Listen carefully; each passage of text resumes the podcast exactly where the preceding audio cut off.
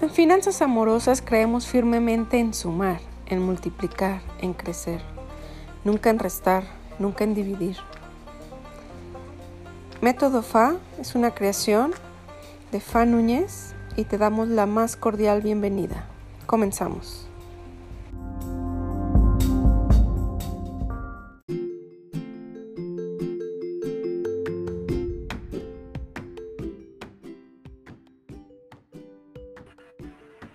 Hola, hola, ¿qué tal?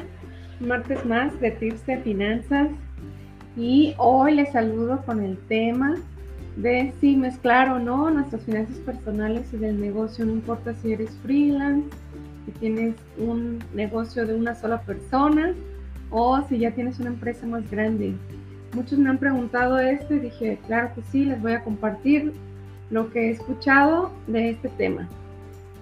Cuéntanos si ya estás aquí conectado con nosotros para saludarte, saber que escuchas estas sesiones y pues por supuesto mandarte saludos.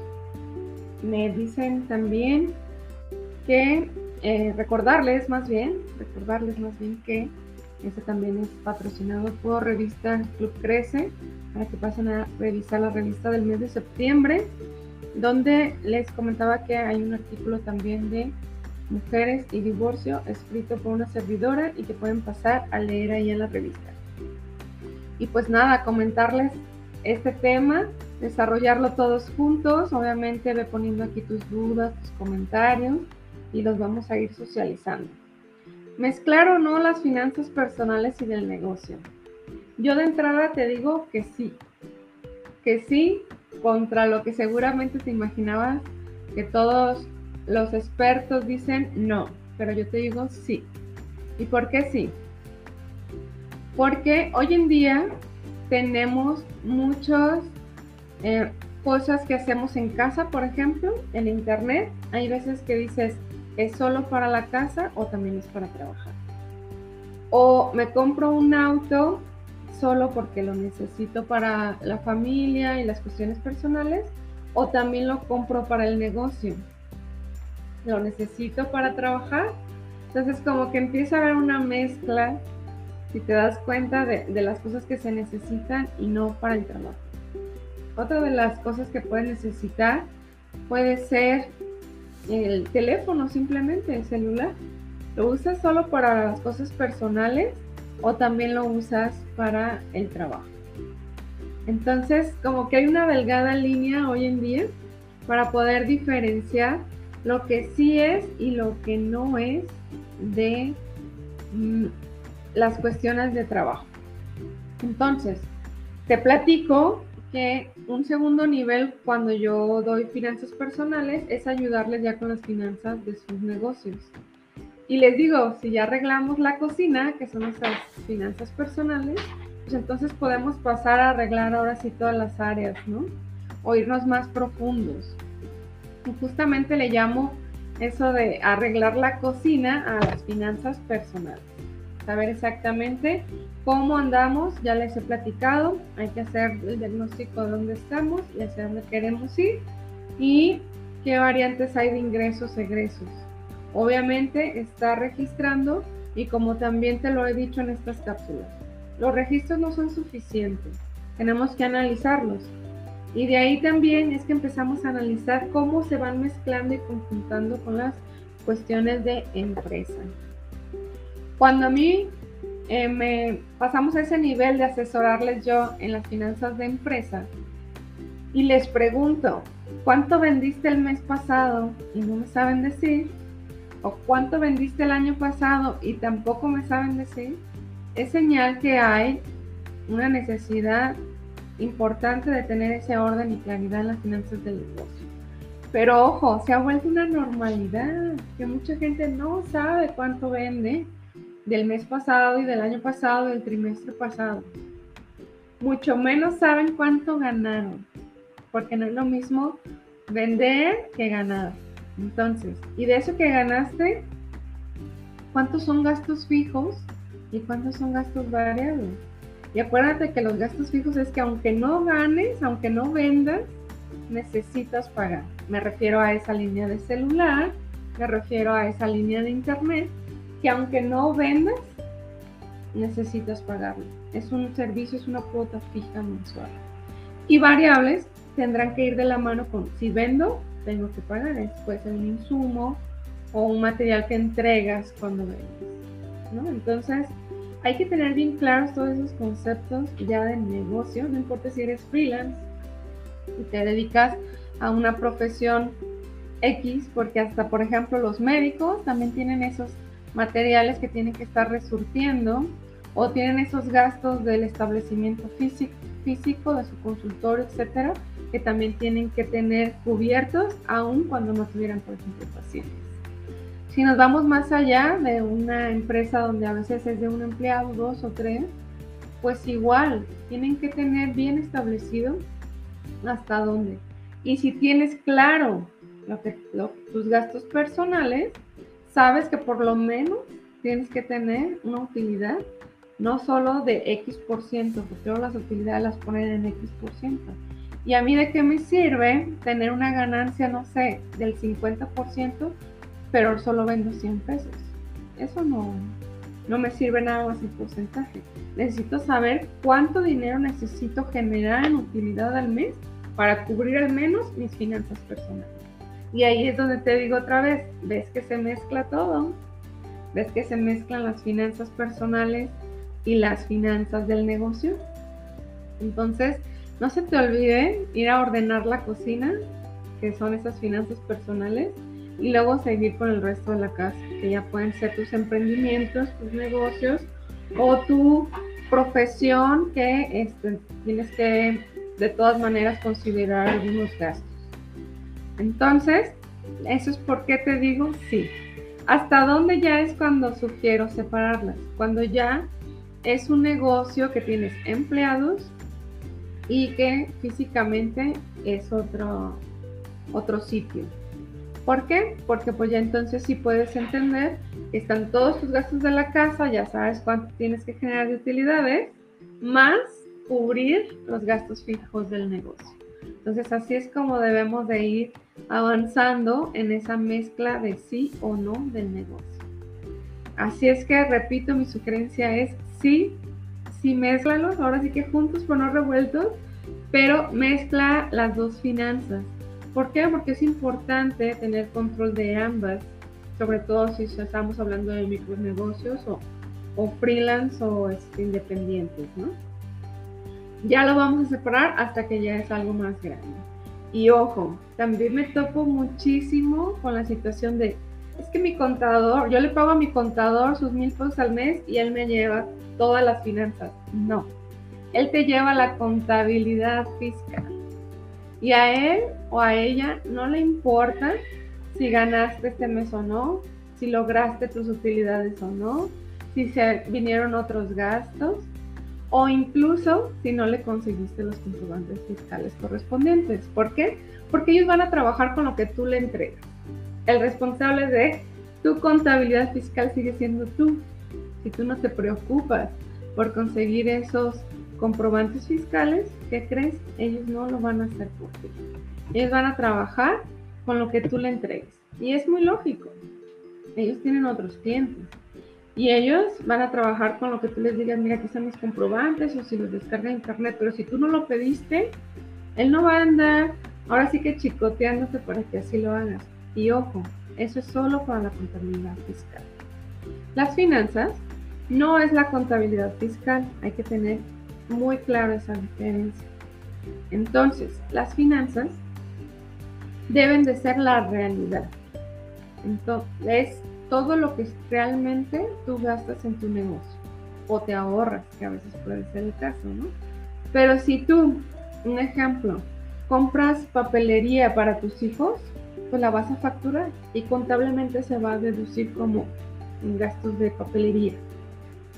Pero en la realidad, en tus finanzas reales, esos fueron los útiles de tu hijo, no fue un gasto de la empresa. Entonces, ¿entran los gastos personales o en los gastos de la empresa? en los personales, ¿te das cuenta?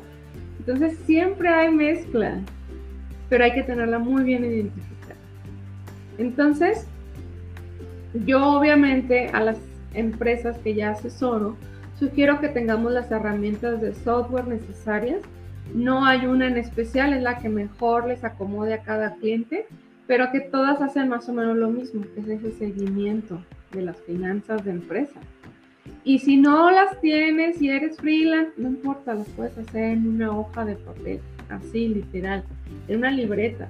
Pero lo importante es que cuando yo te pregunte cuánto vendiste el mes pasado, lo sepas. ¿Cuánto vendiste el año pasado? Lo sepas.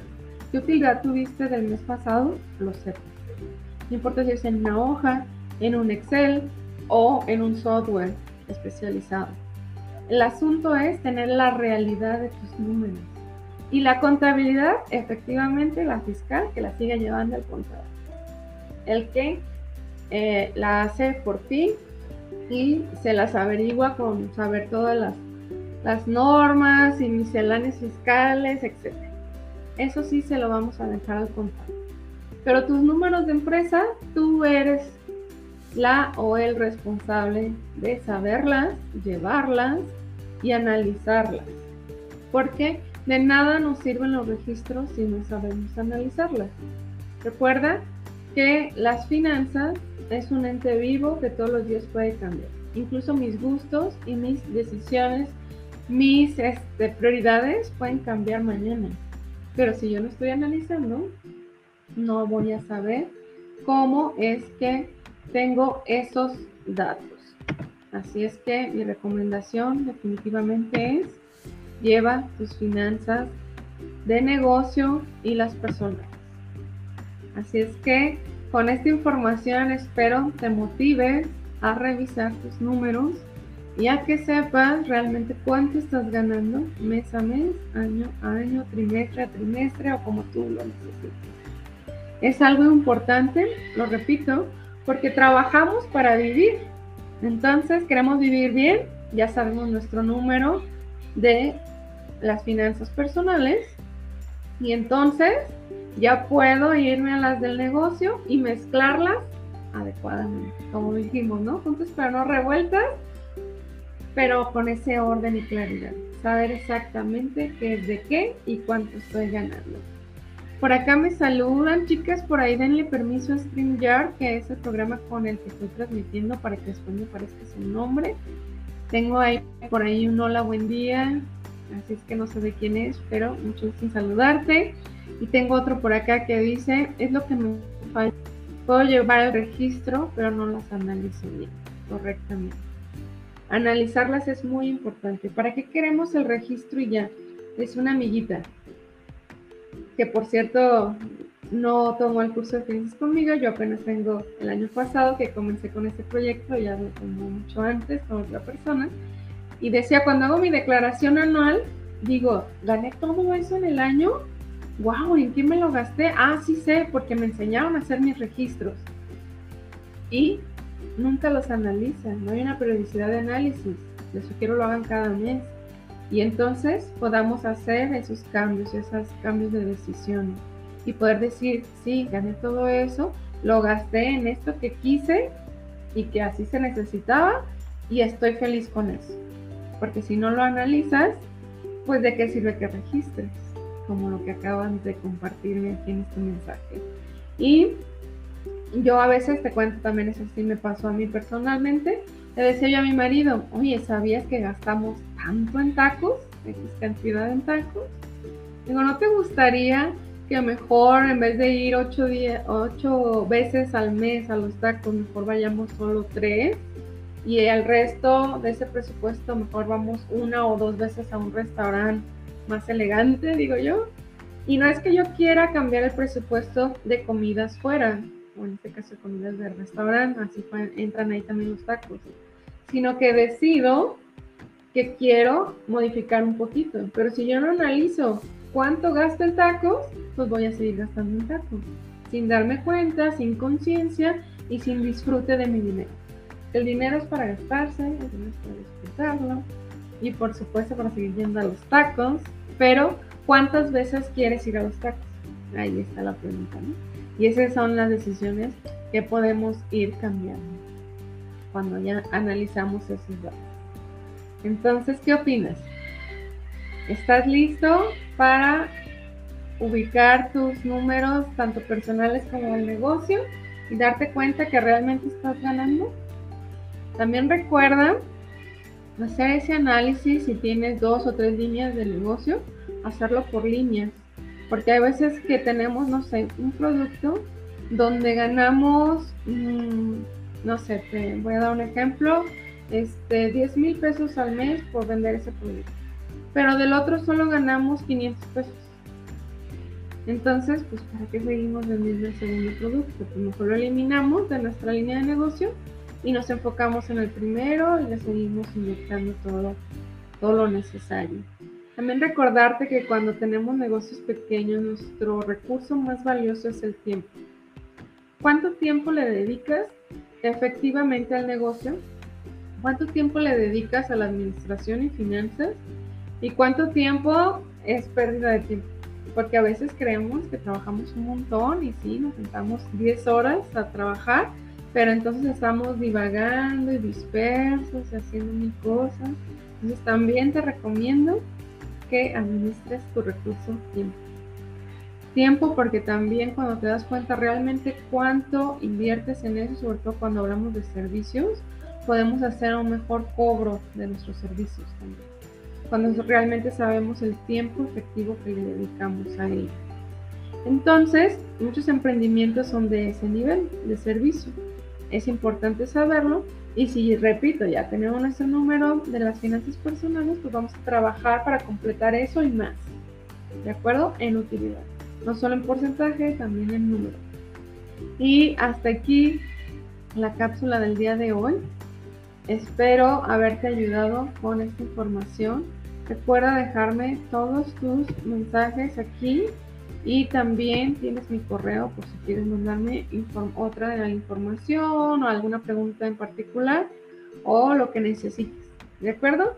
Te veo aquí el siguiente martes. Un placer saludarte y nos vemos pronto.